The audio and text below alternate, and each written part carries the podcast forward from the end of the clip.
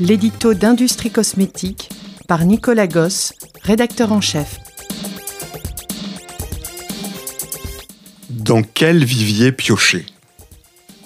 Dans ses pensées, Pascal écrivait Toutes les bonnes maximes sont dans le monde, on ne manque qu'à les appliquer. Cette marque de sagesse s'applique au XVIIe comme au XXIe siècle.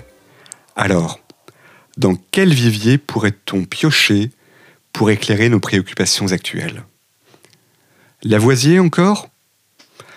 Un siècle après Pascal, le chimiste écrivait sa célèbre phrase Rien ne se perd, rien ne se crée, tout se transforme.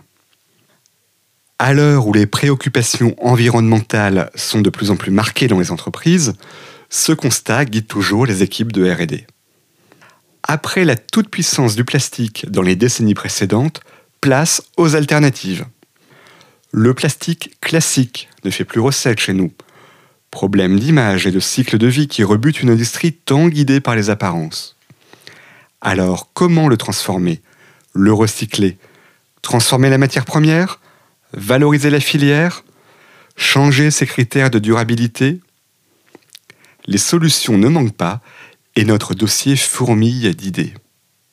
Bien sûr, le verre se pose comme une alternative évidente au plastique. Mais ce n'est pas la seule. Le plastique peut être une alternative lui-même.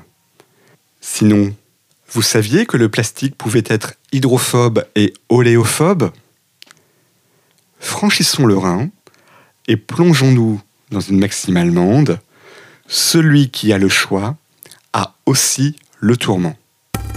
On vous évite la seconde partie.